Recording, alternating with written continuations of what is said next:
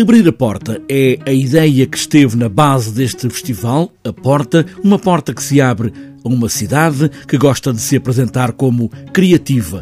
Gui Garrido, uma das vozes da direção deste festival, fala neste tempo de criar música, artes visuais e workshops, um lugar para todos. Maioritariamente para a família. Infantos juvenis, mas cada vez mais abertos, uma comunidade eh, alargada, familiar. Temos também as Mil e Uma Portas, que são mais uma série de instalações, performances. Temos uns jantares temáticos em casas privadas com sobremesas musicais, que é também abrir a porta de intimidade deste, destas pessoas. Um festival que pretende ser visível na cidade de Leiria, em muitos lugares, ao mesmo tempo. A premissa do festival é ocupar o território de Leiria. Nós, eh, ao longo de 10 dias, de 14 a 23 de junho, são muitos os espaços que ocupamos, desde a Rua Direita, o Jardim da Vala Real, o Luís Camões, o Teatro Chelsea da Silva, eh, mais uma série de espaços.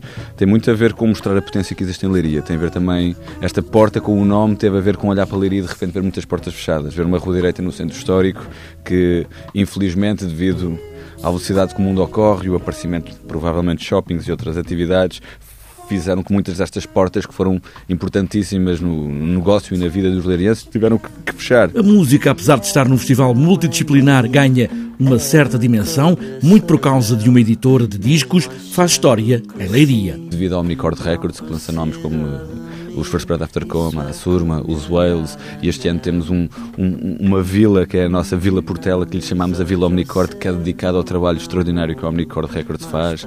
Temos novas bandas também uh, a, a, aparecer, a fazer o seu, o seu primeiro concerto, como sai a Monte Cidade Rodrigo, ao Clima.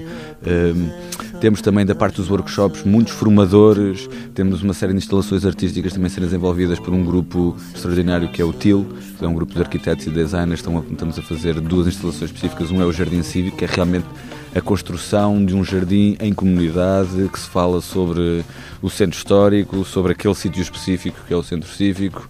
Eh, portanto, faz-nos todo o sentido. Há muitos mais artistas plásticos também de Leiria, portanto, aqueles que estão todos os dias nesta cidade, que fazem a diferença, eh, do qual estamos profundamente gratos pela sua generosidade ao longo também destes cinco anos e que cada vez façam mais. A porta vai estar aberta em Leiria para as muitas artes, criar um público e massa crítica e criativa.